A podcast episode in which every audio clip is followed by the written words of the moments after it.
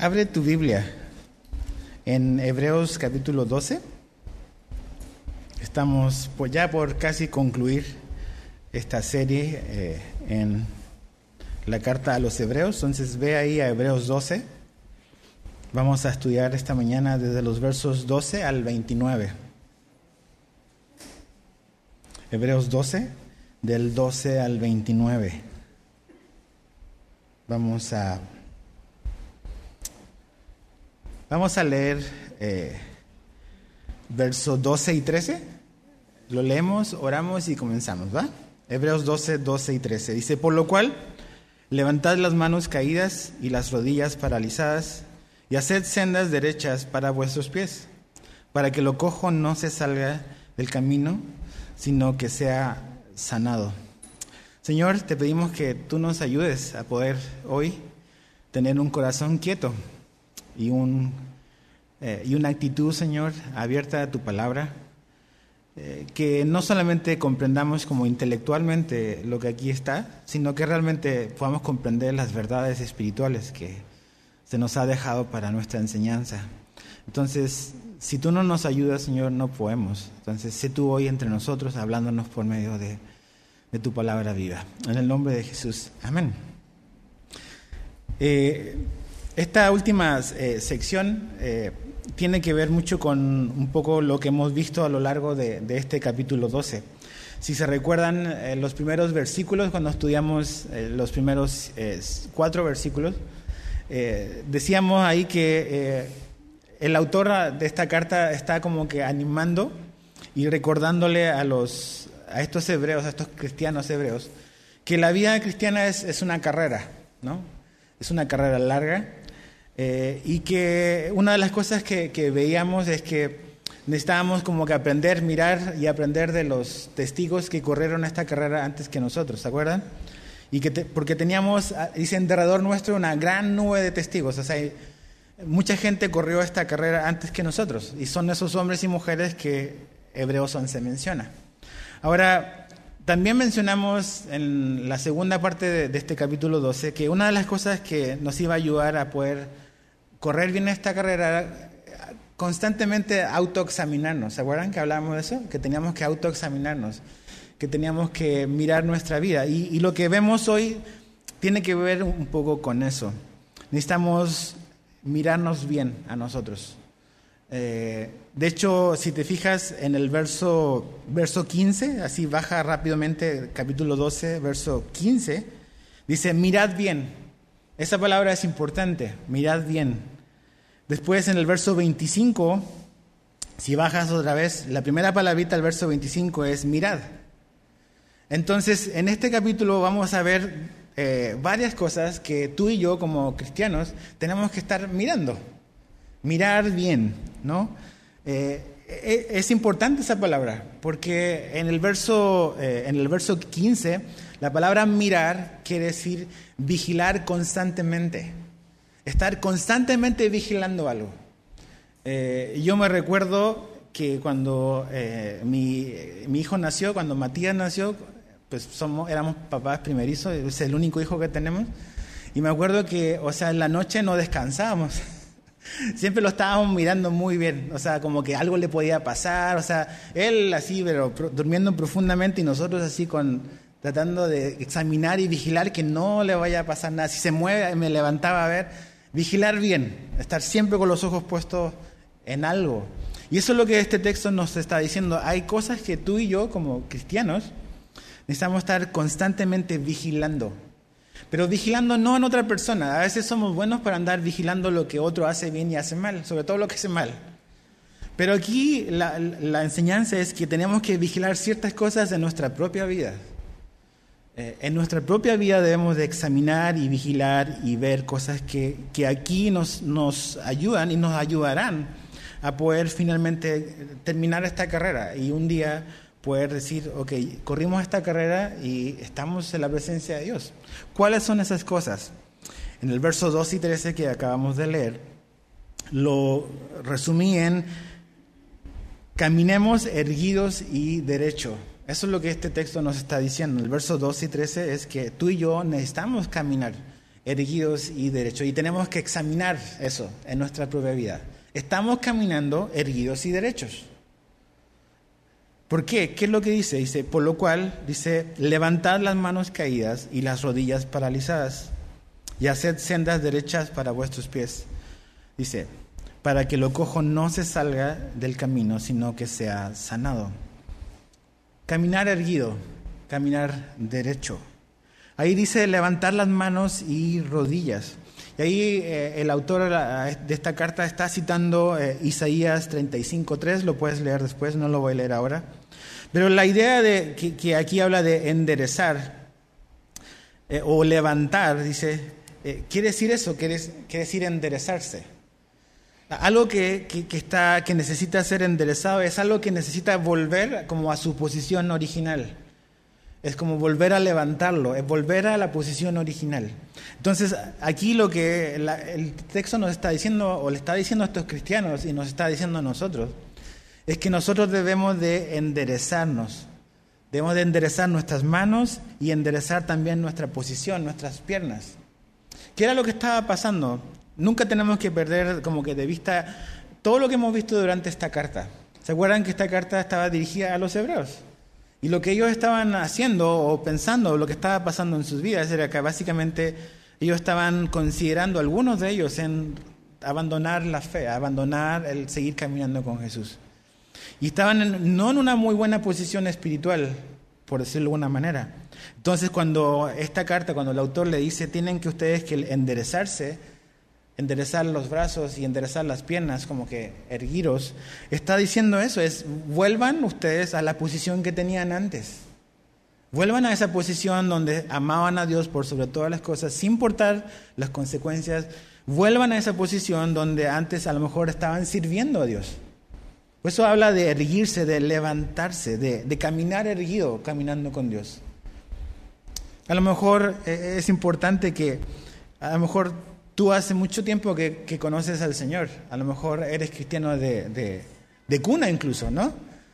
Pero algo a lo mejor ha pasado en el camino, a lo mejor incluso como vimos en la porción anterior, a lo mejor Dios te ha disciplinado y has pasado por una temporada donde la disciplina del Señor ha, estado en, tu vida, no porque te odia, sino porque te ama, porque eres su hijo. A lo mejor eh, la carrera cristiana se te ha hecho pesada y cuando pasan esas cosas, cuando pasamos por dificultades a lo mejor somos disciplinados a lo mejor por Dios, podemos estar en una actitud de, pues, así como de apatía espiritual. Ya no hacíamos lo que hacíamos antes, lo que hacíamos en un inicio, ya no servíamos, ya no servimos a Dios como lo hacíamos antes. Entonces estas palabras a lo mejor son para ti.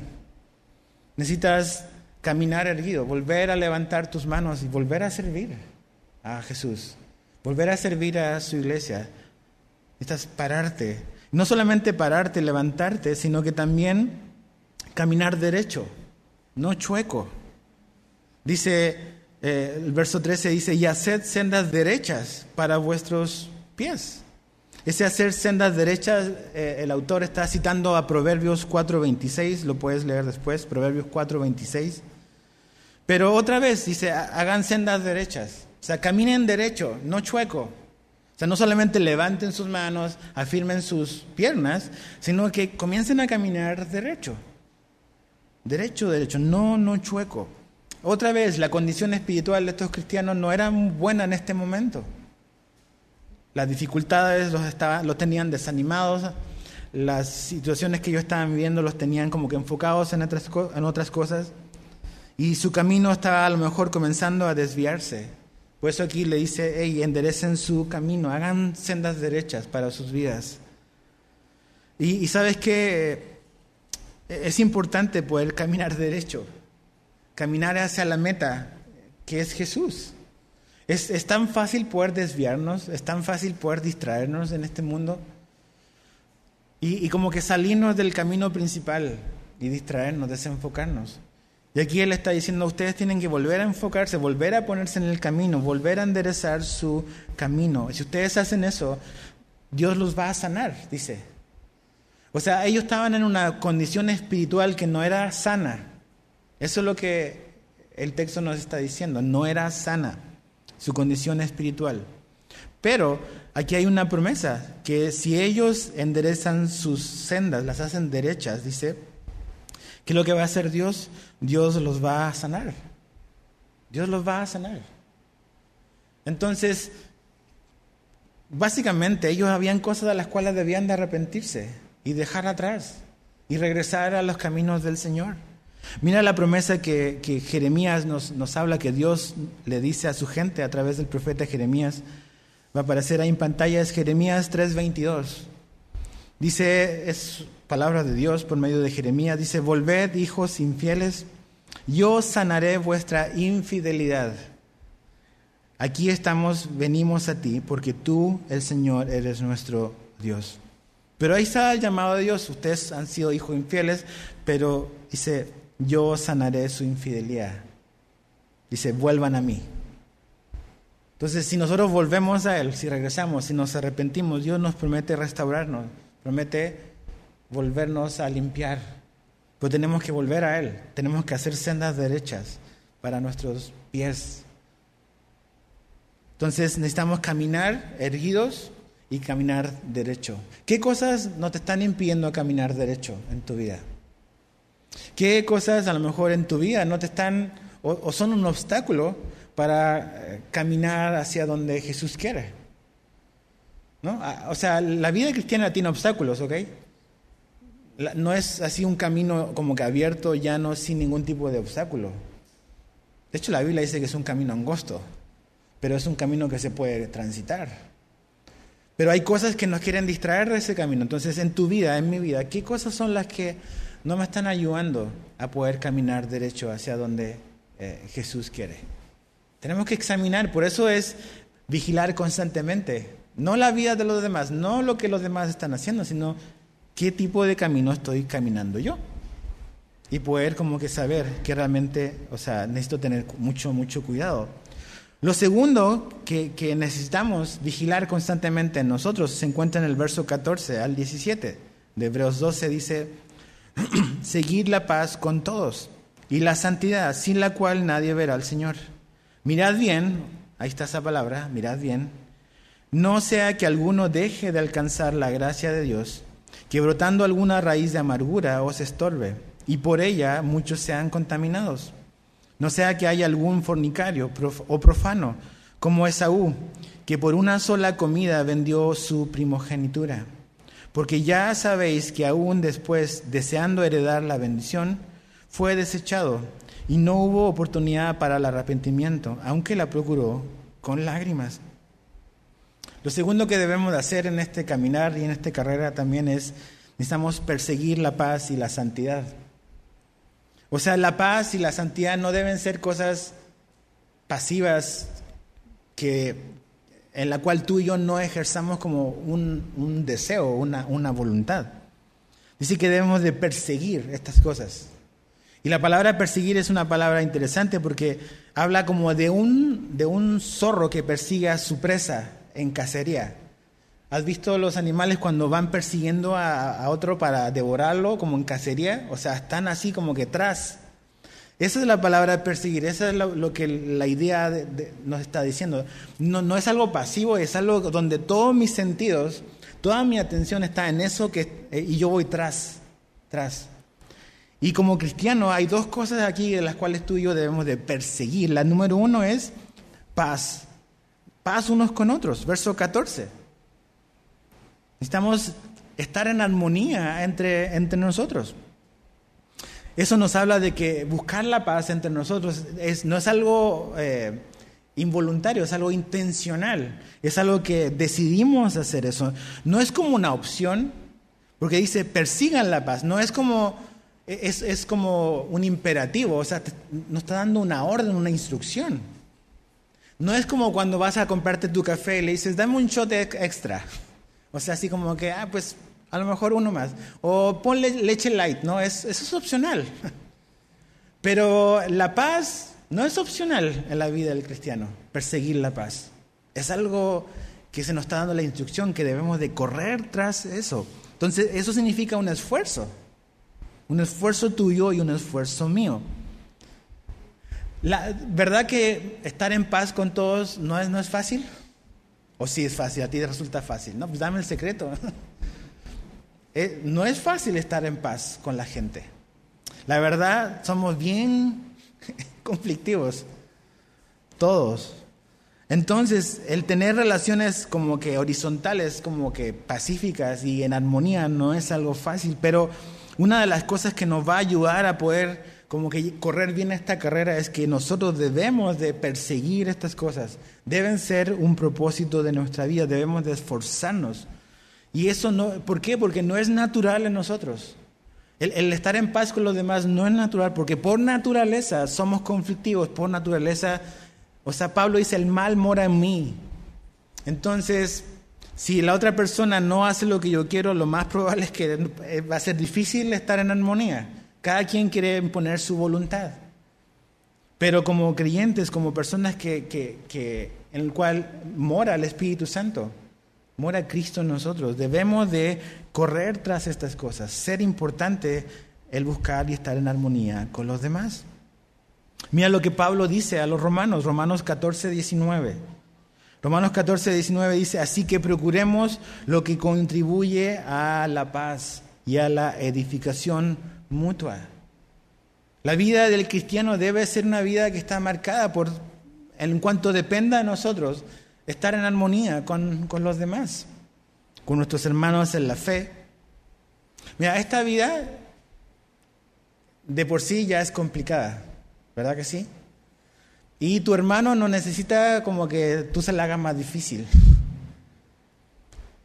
Entonces necesitamos tratar y esforzarnos de, correr tras estas cosas, que el estar en armonía unos con otros sea un propósito de nuestra vida. Poder anhelarlo, poder llevarlo a la práctica, que seamos menos conflictivos. Y segundo, con este mundo también, procurar estar en paz con este mundo, con la gente que no conoce a Jesús. No significa que eso, significa, que eso representa como que vamos a estar a favor de lo que este mundo está en el sentido de algo pecaminoso, no. Pero sí que, que ellos puedan ver, que el mundo pueda ver que realmente nosotros no somos conflictivos. Que, que, no andamos peleando por querer pelear nada más. A veces somos conocidos por eso, nada más por lo que estamos en contra. Ok, hay cosas que estamos en contra. Las cosas que marca la Biblia, no mi opinión. Pero también hay, la gente a lo mejor no sabe todo lo que estamos a favor. Entonces, a veces nada más nos conocen como los problemáticos, los que... No. Necesitamos procurar la paz. Ahora, lo que viene después es muy importante porque no solamente debemos de procurar la paz unos con otros, sino que también dice la santidad. ¿Y por qué es importante que la santidad va con la paz? Porque esa paz no está a expensas de la santidad, ¿ok? ¿Y qué, qué quiero decir con eso? Que no es que tú y yo vamos a vivir en paz con este mundo a expensas de que este mundo quiera hacer lo que este mundo quiere hacer. O sea, así como es importante la paz, igual de importante es la santidad. Entonces no podemos como que por mantener la paz con otros sacrificar lo santo. No sé si me explico. Porque a veces decimos, bueno, no, no, no voy a decir nada, eh, pero esto que está haciendo está mal. Es, abiertamente pecaminoso. Y, entonces, pero para no pelear, mejor no digo nada. No está haciendo eso. O sea, la paz es importante, pero la santidad también es importante para Dios. Y también debe de serlo para un creyente. Porque realmente, o sea, hay cosas que para Dios no son negociables y tampoco deben serla para nosotros. Y otra vez, no así como que tampoco primeramente viendo lo que está mal en otros, sino que, acuérdate, estamos vigilando constantemente nuestra propia vida. Si tú y yo somos personas que somos pacíficos, si buscamos la armonía con los demás, o también si tú y yo anhelamos el crecer en santidad. Eso es algo que debemos de anhelar. ¿Por qué? Porque la santidad es un propósito de Dios para nuestra vida. Ser más como Jesús es el diseño de Dios para cada creyente. Cuando decimos qué significa ser santo, muy fácil, es parecernos más a Jesús. O sea, Él es santo. Y cuando Dios nos llama, cuando Dios nos salva, ok, él, logró nuestra salvación, pero a partir de ese momento comienza otro proceso en la vida del cristiano que se llama santificación, que es la transformación de nuestra vida, en la cual cada día nos vamos pareciendo más a Jesús, su Hijo. Entonces la santidad es importante, es algo que debemos de perseguir, dice. De perseguir. Mira lo que Pablo le dice a los tesalonicenses. Primera de Tesalonicenses 4:3. Dice, porque esta es la voluntad de Dios, vuestra santificación. Ahí está. Dice que esa es la voluntad de Dios, nuestra santificación, nuestra transformación. Y ahí lo pone después, dice, es decir, que os abstengáis de inmoralidad sexual. Ese es un aspecto de la santificación. O sea, crecer en pureza. Yo sé que este mundo es difícil porque toda la tentación por ese lado sexual es muy fuerte. Pero el propósito de Dios es que crezcamos y que nos abstengamos de estas cosas. Que, que, corramos tras lo santo y que desechemos las cosas inmorales, sexuales y todo tipo de inmoralidad en nuestra vida. ¿Cómo, ¿Cómo podemos saber que nuestra fe eh, es genuina? ¿Tu vida ha sido cambiada o no? ¿O está siendo cambiada? Esa es una, una pregunta que tengo que hacerme. Si mi, si mi fe es real, si, si mi fe en Jesús es genuina, eso se va a ver a través de mi vida, de si mi vida está siendo transformada o no. Pero si mi vida sigue siendo exactamente la misma que era antes, no sé, podemos poner en duda tu fe. La Biblia nos dice que por los frutos conocemos pues, el árbol. Entonces, no es simplemente que yo diga, yo soy un cristiano, ok. Yo voy a la iglesia el domingo, ok, pero ¿cuáles son los frutos en tu vida? Hay una evidencia en tu vida y en mi vida que mi vida está siendo transformada. ¿Por qué? Porque aquí nos dice que un cristiano debe de perseguir estas cosas.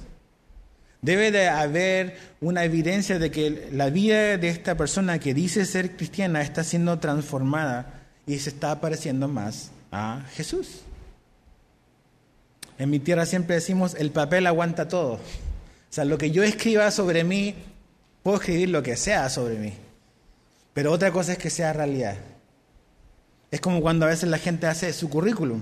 Puede poner muchísimas cosas, pero otra cosa es que sea cierto. Es, llama a ver si es verdad. ¿Verdad que sí? Ok, también yo puedo decir muchísimas cosas de mi vida, de mi vida espiritual. Pero ¿es real o no? Es real. ¿Estoy yo persiguiendo estas cosas? ¿O soy una persona que siempre está en conflicto con otros? O sea, el común denominador de todos los pleitos soy yo. Entonces, ahí hay un problema. Entonces, persigamos la paz y la santidad. Tercero, necesitamos crecer en gracia y no en amargura. Crecer en gracia y no en amargura. Fíjate lo que dice, verso 15. Mirad bien no sea que alguno deje de alcanzar la gracia de Dios. Interesante eso. ¿Hay una manera en que podamos dejar de alcanzar la gracia de Dios? Sí. Dice, que brotando alguna raíz de amargura os estorbe y por ella muchos sean contaminados. Entonces, ¿qué es lo que necesitamos para poder correr bien esta carrera? Necesitamos crecer en gracia y no en amargura. Puedo dejar de alcanzar la gracia de Dios. Eso es algo que nos debe de llamar la atención. ¿Cuándo dejo de alcanzar la gracia de Dios? Cuando yo pongo a un lado lo que Dios ha provisto para salvarme. Cuando el medio o la forma en la cual Dios ha establecido para salvar al hombre a mí ya no me interesa y digo ya no es importante, yo estoy dejando de alcanzar la gracia de Dios. ¿Cómo Dios nos alcanzó? ¿Cómo tú y yo somos salvos? A ver, cuando un día estés, te pares frente a Dios, si Dios te preguntase antes de entrar al cielo, ¿por qué te tengo que dejar entrar al cielo? ¿Qué le vas a responder?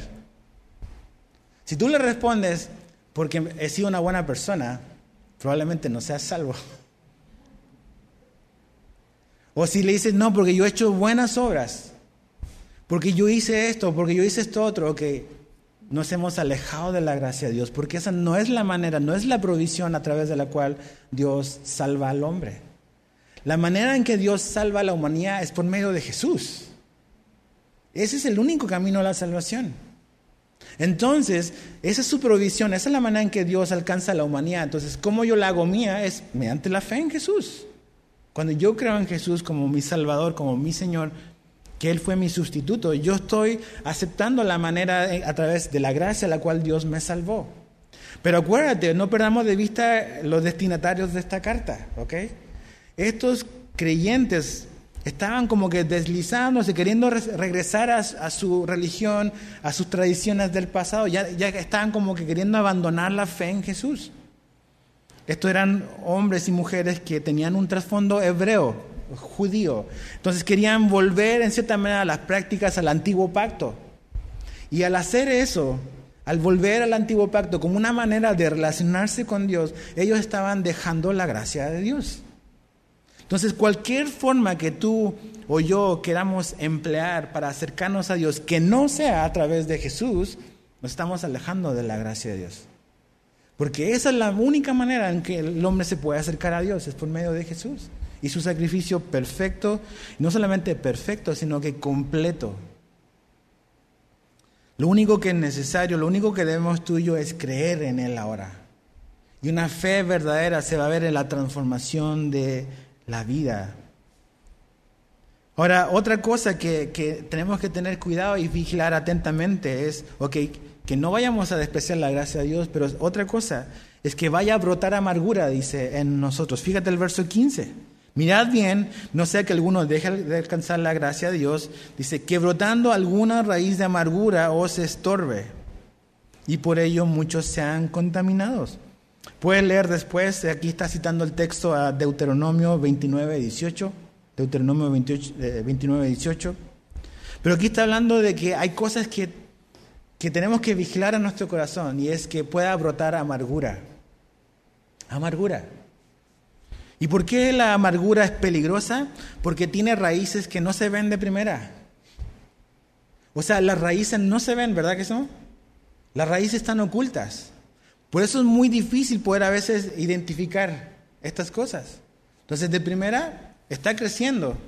Tú dices, ¿será un árbol? No, pues, checa las raíces. Dice que la amargura es algo de lo cual debemos de tener cuidado.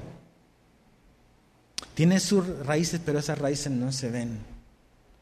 Entonces, cuando yo estoy amargado por algo, porque a lo mejor estoy amargado porque las cosas no han salido como yo quería. A lo mejor en esta pandemia y en estas cosas, hay mucha gente que a lo mejor puede estar amargada.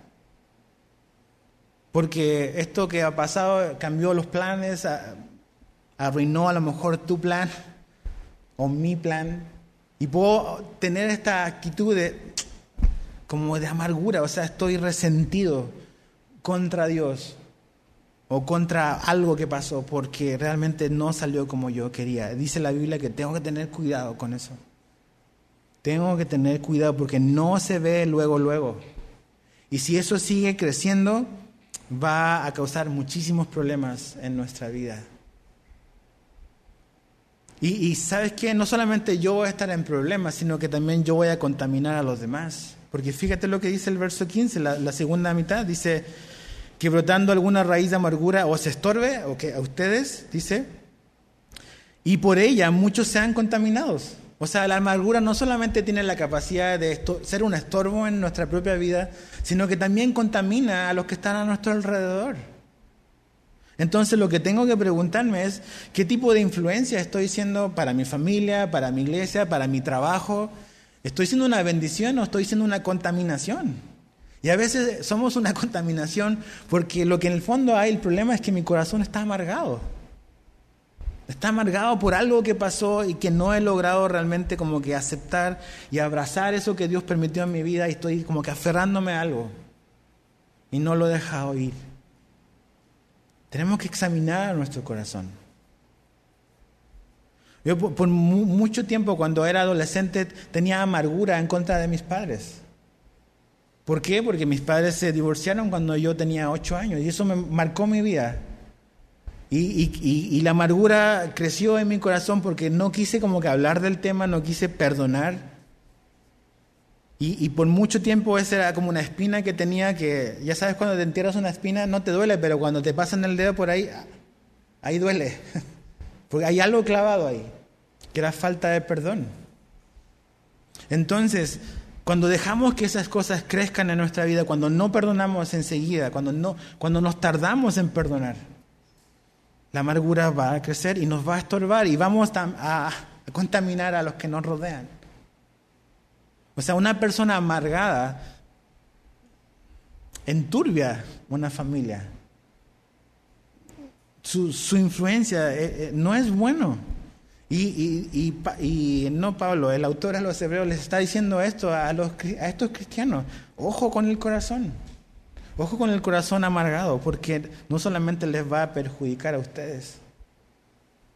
¿Han visto en esta calle que está aquí por la, para venir a la iglesia? Hay un montón de raíces de árboles que están estorbando el camino. ¿Se han fijado? Yo paso todos los días por acá. Cuando ese árbol era pequeño en algún momento y las raíces no molestaban. Pero ese árbol creció y las raíces levantaron el pavimento y estorban. Que eso es lo que pasa en nuestra vida cuando estamos amargados. A lo mejor en el momento no, no estorba. Déjalo crecer. Cuando no lo quitamos de raíz, va a estorbar. Entonces, crezcamos en gracia, no en amargura. Tercera cosa, Desechemos la inmoralidad y lo profano en nuestra vida. Tenemos que estar vigilando eso. Desechar la inmoralidad y lo profano. Fíjate el verso 16. No sea que haya algún fornicario o profano. Y pone un ejemplo, como Esaú, que por una sola comida vendió su primogenitura. Porque ya sabéis que aún después, deseando heredar la bendición, fue desechado y no hubo oportunidad para el arrepentimiento, aunque la procuró con lágrimas. ¿Qué tenemos que estar vigilando siempre en nuestra vida? Esto, que desechemos lo inmoral y lo profano. Lo inmoral, pues, es lo que atenta, lo que va en contra de las normas de Dios. Eso puede ser lo inmoral. Y sobre todo, pues, uno de los aspectos pues, también es la inmoralidad sexual. Eso es algo que tenemos que estar examinando en nuestro corazón para desecharlo. Pero lo que me llama mucho la atención es que pone inmoral, pero también pone profano. Algo profano. Ok, la definición de profano es la siguiente. Es no mostrar interés en lo sagrado, sino en lo secular. No mostrar interés en lo sagrado, sino en lo secular. Esa es una persona profana. Y nos pone un ejemplo. Y ese ejemplo es Esaú, el hermano de Jacob. Ahora, tú ves la vida de ese hombre y dices, pues no era un hombre tan, tan terrible, o sea, era un hombre que básicamente no estaba interesado en las cosas de Dios. Ese es el problema, eso es lo profano. Para él las cosas de Dios no eran importantes. No era un anticristiano, no era a lo mejor un ateo, simplemente las cosas de Dios no eran importantes para su vida. Eso es ser profano. Escucha, oye, sabe, pero no le importa. Y tenemos que tener cuidado si tú eres una persona así. A lo mejor has oído, has visto, has estado, pero no tiene ningún valor. Te interesan más las cosas de este mundo. ¿Estamos todos en riesgo? Sí. ¿Tenemos que examinar nuestro corazón siempre de esto? Sí, definitivamente. Esta es una carta dirigida a cristianos, no a gente inconversa. Entonces, lo profano y habla de Esaú. Básicamente Esaú, ¿qué es lo que hizo? Vendió por un plato de legumbres su primogenitura. Piensa en ese momento, sus derechos por ser el primogénito, por haber salido un par de minutos antes que su hermano, y la, y la bendición espiritual que eso significaba para, de parte de Dios para él. Él, por un momento, por un momento de placer, por un plato de comida, lo vendió. Él prefirió el placer temporal antes que la bendición que traía por su derecho de ser el primogénito. Él demostró a través de eso, en cinco minutos, que lo eterno, lo, lo, glorioso, las promesas de Dios significaban nada para él. Lo que él quería era satisfacer su deseo temporal, terrenal en ese momento, un plato de comida, que podía haber obtenido y haber tenido después sin ningún problema. Pero por cinco minutos tiró por la borda todo. ¿Por qué? ¿Cuál era la, raíz, la, la razón de esto? Las cosas de Dios no significaban nada para él. ¿Qué significan las cosas de Dios para nosotros? Tiró toda la basura por un plato de lentejas que su hermano podía haber cocinado. ¿Qué estamos tirando a la basura? Por algo temporal. ¿Qué estamos haciendo? ¿Qué estamos pensando? Eh, o sea, ¿qué, valor tienen las cosas de Dios en tu vida? si las cosas de Dios en tu vida tienen un precio, este mundo te lo va a ofrecer. Te va a ofrecer pagar por eso. Pero si las cosas de Dios no tienen precio, no hay, no hay oferta que le llegue. Pero si, si ser fiel a Dios, si caminar con Dios, si servir a Dios es algo que, que no tiene un precio, no hay nada que te pueda hacer mover de ahí. Pero si hay algo más importante, si voy a servir a Dios y caminar siempre y cuando no se me ofrezca esto otro, este mundo te lo va a ofrecer y Satanás te lo va a dar. Te lo va a ofrecer. Y lo que en el fondo lo que demuestra de mi vida es que a lo mejor las cosas de Dios nunca tuvieron la importancia que realmente debían de tener. Esaú es una historia trágica. Y, y, esta carta se la pone a estos cristianos, porque ellos están a lo mejor pensando en obtener algo. ¿Qué es lo que ellos querían obtener? A lo mejor vivir una vida más tranquila, ya no siendo perseguidos o molestados por sus familias, por ser cristianos, entonces mejor me salgo de esta situación, me zafo de la situación incómoda y como que por lo temporal, de la comodidad, digo, pues ya no camino con Dios. Ese es el ejemplo de Saúl para ellos. ¿Cuál es para nosotros? ¿Te quieres escapar de una situación incómoda, temporal, o quieres alcanzar algo que, anhelas, pero que en el fondo significa sacrificar esto otro, lo eterno, lo glorioso, por eso tenemos que vigilar constantemente nuestro corazón. Nuestro corazón nos puede engañar fácilmente. Entonces necesitamos ver y, checar y ver a Esaú. Y después dice que, se dio cuenta o, que como que lloró. Fíjate, el verso, eh, verso 17, porque ya sabéis, puedes leer su, su historia en Génesis de Esaú. Dice, porque ya sabéis, verso 17, que aún después, deseando heredar la bendición, fue desechado y no hubo oportunidad para el arrepentimiento, aunque la procuró con lágrimas. Lo que me llama la atención es que Esaú no está arrepentido por la razón correcta. Lo único que a él le duele es que ya no tiene la bendición. Hay mucha gente que nada más anda, la bendición, me voy a perder la bendición, y no está arrepentido de verdad por lo que ofendió a Dios. Nada más es, me perdí esta bendición. Pero dice, no fue tarde para él. No hubo otra oportunidad. ¿Por qué? Porque prefirió lo temporal antes que lo eterno. Y es triste a veces ver que gente que conocemos, gente que amamos, Gente incluso que a lo mejor ha, servido con, contigo. Ver que en el fondo, por buscar lo, temporal, buscar lo terrenal, han preferido un plato de legumbres antes que lo, lo eterno. Pero no, no veamos tan lejos, es, tenemos que examinarnos nosotros. Otra vez, ¿qué precio le has puesto en tu vida a las cosas de Dios? ¿Qué valor tienen para ti y para mí? Verso 18 al 24. No sé si es la quinta cosa, ya perdí el número, pero dice, porque no os habéis acercado, dice el monte, que se podía palpar y que ardía en fuego, a la oscuridad, a las tinieblas y a la tempestad, al sonido de la trompeta y a la voz que, hablaba, la cual los que la oyeron, rogaron que no se les hablase más, porque no podían soportar lo que se ordenaba. Si aún, eh, dice, si aún una bestia tocare el monte, será apedrada, o pasada eh, con dardo. Y tan terrible, dice, era lo que se veía que Moisés dijo, estoy espantado y temblando, sino que os habéis acercado al monte de Sión, a la ciudad del Dios vivo, Jerusalén la celestial, a la compañía de muchos millares de ángeles, a la congregación de los primogénitos que están inscritos en los cielos.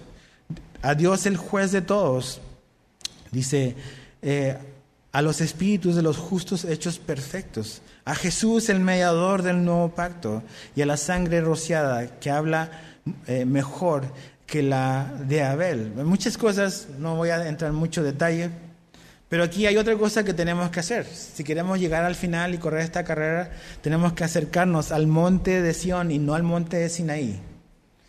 Aquí Hebreo está haciendo un contraste entre dos montes.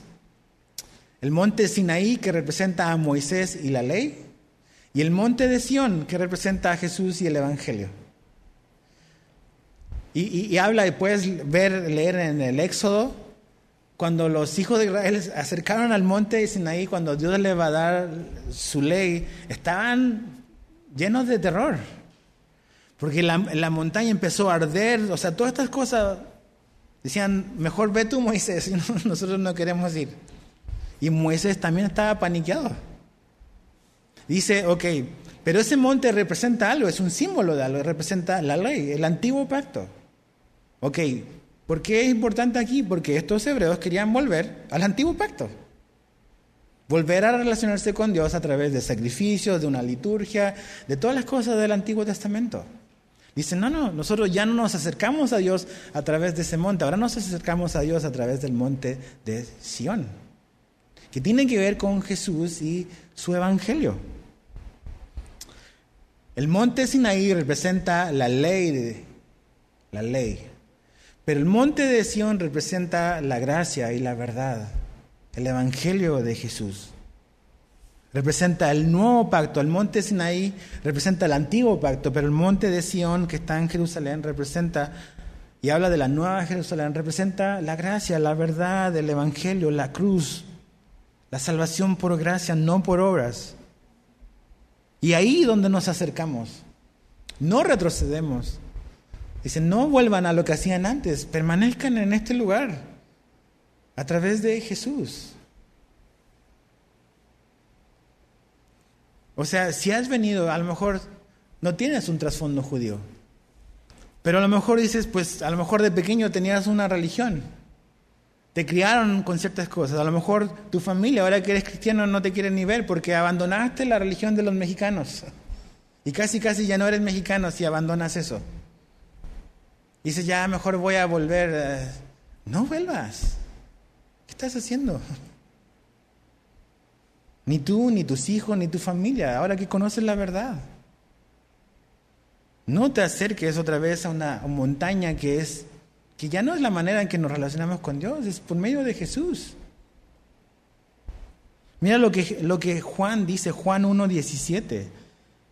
Dice, porque la ley fue dada por medio de Moisés. La gracia y la verdad fueron hechas realidad por medio de Jesucristo. El monte Sinaí representa la ley de Dios. Pero Jesús trajo, dice, la gracia y la verdad. Nos acercamos a Dios confiados por lo que Jesús hizo por nosotros. No son nuestras obras, no son nuestros sacrificios, no, no es nuestro desempeño, es el desempeño de Jesucristo en la cruz. Y por eso nos podemos acercar confiadamente a Dios. Ya no con ese terror y espanto que tenían los israelitas de acercarse a esa montaña, sino ahora con confianza, como vimos en Hebreo, nos acercamos con confianza al trono de qué? De la gracia. Y finalmente, verso 25 al 29, lo último que debemos de hacer. Mirad, otra vez esa palabra, mirad que no desechéis al que habla, porque si no escaparon aquellos que desecharon al que los amonestaba en la tierra, mucho menos nosotros, si desecharemos al que, al que amonesta desde los cielos, la voz del cual conmovió entonces la tierra, pero ahora ha prometido diciendo, aún una vez, y yo conmoveré no solamente la tierra, sino también el cielo. Y esta frase, aún una vez, indica la remoción de las cosas movibles, como hechas para que queden las incomovibles. Así que recibiendo nosotros un reino incomovible, tengamos gratitud y mediante ella sirvamos a Dios, agradándole con temor y reverencia, porque nuestro Dios es fuego consumidor. Ok, ¿qué otra cosa tenemos que hacer? Es no desechemos al que nos habla. Dice el verso 25, mirad que no desechéis al que habla. ¿Qué estaban haciendo estos, estos creyentes? Estaban desechando en cierta manera al que les estaba hablando. Querían volver a sus tradiciones, a su religión del pasado, a toda su liturgia. Estaban desechando a la manera en que Dios había hablado, que era a través de Jesús. Entonces, no tenemos que desechar al que nos habla. Y, es interesante como pone una advertencia, porque dice, Dice, porque si no escaparon aquellos, verso 25, que desecharon al que amonestaba en la tierra, está hablando del Antiguo Testamento. Si Dios, o sea, si los que desecharon a los profetas que Dios levantó en el Antiguo Testamento, y ellos fueron en cierta manera juzgados por desechar a los que hablaban en el nombre de Dios en el Antiguo Testamento, ¿cuánto más nosotros si desechamos al que nos habla, que es Dios mismo ahora a través de la persona de Jesús? O sea, si los hijos de Israel fueron juzgados por desechar a los profetas que Dios levantó, ¿cuánto más juicio pudiésemos tener nosotros o tú y yo si desechamos a Dios mismo que nos habla en Jesús? Más severo. Entonces, por eso dice, no desechemos al que nos habla. Prestemos atención a sus palabras. ¿Cómo nos habla Dios hoy? ¿De una manera audible? No. Dios nos habla por medio de su palabra. Cuando abrimos la Biblia y pedimos al Señor que nos hable, Dios nos va a hablar a través de lo que estamos leyendo. Es la manera más confiable y más segura. Todo lo demás es muy subjetivo. Pero esta es la palabra infalible de Dios. Entonces, si yo no estoy abriendo este libro constantemente y buscando la dirección, la instrucción, la enseñanza de Dios, estoy desechando lo que Él me está hablando. Entonces tenemos que examinar si queremos oír o no a Dios. No desechemos al que nos habla. Dios nos habla por medio de su palabra. Y junto con eso, Él usa su Espíritu Santo y nos pone convicción en nuestra vida de lo que necesitamos en un momento determinado de nuestra vida. E, e, es, es como gratificante cuando estás como perdido y una situación te tiene como que así, como que en una encrucijada, no sabes qué hacer. Y a través de, lo que has estado leyendo, a través de, tu tiempo con Dios, Dios, una parte o un texto o un versículo, pum, como que le pone así destacador. Y Dios te da una promesa a través de eso, te está diciendo algo. Y tú obedeces y el Espíritu Santo te pone esa convicción muy, muy segura de que, o que Dios me dijo algo a través de eso. Lo crees y lo obedeces y ves cómo Dios te va guiando y te va dirigiendo en tu vida. Pero si, si menospreciamos este libro, estamos desechando al que nos habla. Tengamos cuidado. Y finalmente, lo último está ahí al final. Dice, verso 28 dice, así que recibiendo nosotros un reino inconmovible, tengamos gratitud. Y mediante ella, mediante la gratitud, sirvamos a Dios agradándole con temor y reverencia. ¿Qué tenemos que hacer? Es ofrecerle a Dios un servicio aceptable ofrecerle a Dios un servicio aceptable. Así lo pone otra versión de la Biblia. Ofrezcámosles a Dios un servicio aceptable. ¿Cuál es el servicio aceptable o el que Dios acepta? Aquí lo pone. Dice, agradándole con temor y reverencia. Ese es el servicio que le agrada a Dios. Un temor que está originado por la gratitud, pero que se hace con temor y reverencia. Temor y reverencia. Dios es, es mi Padre, no es mi cuate. No es mi cuate, es mi Padre y es Dios. Yo le puedo decir Abba, como papá, ¿no? Pero Él no es mi compadre, Él es mi papá. Y le puedo decir papá, Abba. Pero a veces como que nuestra actitud es de, somos irreverentes con Dios. Como si fuese así, como el mesero.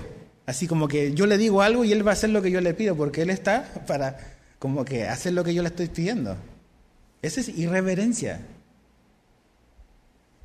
Entonces, ok, tenemos una relación con Él, pero no se nos olvide que Él es fuego consumidor. Por eso dice que nuestro servicio debe ser agradable. ¿Y cómo va a ser agradable? Cuando siempre venimos a Él con temor, con reverencia. Cuando dice con temor, la palabra temor quiere decir reverencia y dices, bueno, es lo mismo, no, no es lo mismo. Temor habla de, de tener precaución, de tener reverencia. Así nos acercamos a Dios, con precaución, con reverencia, con confianza, pero no sin respeto. Y cuando la, otra palabra, cuando dice reverencia, esa palabra tiene una connotación de modestia, también como de asombro a Dios. Venimos modestamente. Así nos acercamos a Dios y es un temor que, que a Dios le agrada una reverencia a Él. Él nos acepta por Jesús, pero eso no lo hace que Él sea mi cuate. Así como que, ah, sí, pues, no, Él sigue siendo Dios y sigue siendo fuego consumidor. Ahora, mira lo que Hebreos 5.7 nos dice. Y Cristo, en los días de su carne, o sea, cuando fue humano, ofreciendo ruegos y súplicas con gran clamor y lágrimas al que le podía liberar de la muerte, fue oído a causa de qué? Su temor reverente. Jesús mismo en su humanidad oró al Padre con un temor reverente. ¿Te das cuenta? Temor reverente. Dice, y que por eso Él fue oído. Fue oído a causa de su temor reverente. Así debemos de servirlo a Él, así debemos de acercarnos. No es Diosito, no es Jesucito. Es nuestro Padre, pero sigue siendo Dios fuego consumidor. Y segundo, Hebreos 11.7 nos habla de Noé. Hebreos 11.7 dice, por la fe Noé, cuando fue advertido por Dios acerca de las cosas que aún no se veían, con temor preparó el arca en que su casa se salvase. Él sirvió a Dios con temor, con reverencia a Dios. Y esa es la manera en que le servimos a Él. Y esa es la manera en que tenemos que caminar a esta carrera, con todas estas cosas. Entonces, para cerrar, ¿qué debo de vigilar en mi vida? Que yo esté caminando erguido y derecho. Dos, que esté persiguiendo la paz y la santidad en mi vida. Tres, que esté creciendo en gracia y no en amargura. Cuatro, que esté desechando lo inmoral y lo profano en mi vida. Cinco, que esté cerca de Sión y no de Sinaí. Seis, que no esté desechando al que me está hablando, que es Dios. Y finalmente, que esté ofreciendo un servicio aceptable a Dios. Todo eso. Todo eso necesitamos considerar en nuestra vida y examinar. No a tu hijo, no a tu mamá, no a tu papá. Tú contigo, con tu corazón, examina tu vida. Yo examino la mía. ¿Cómo estamos con esto?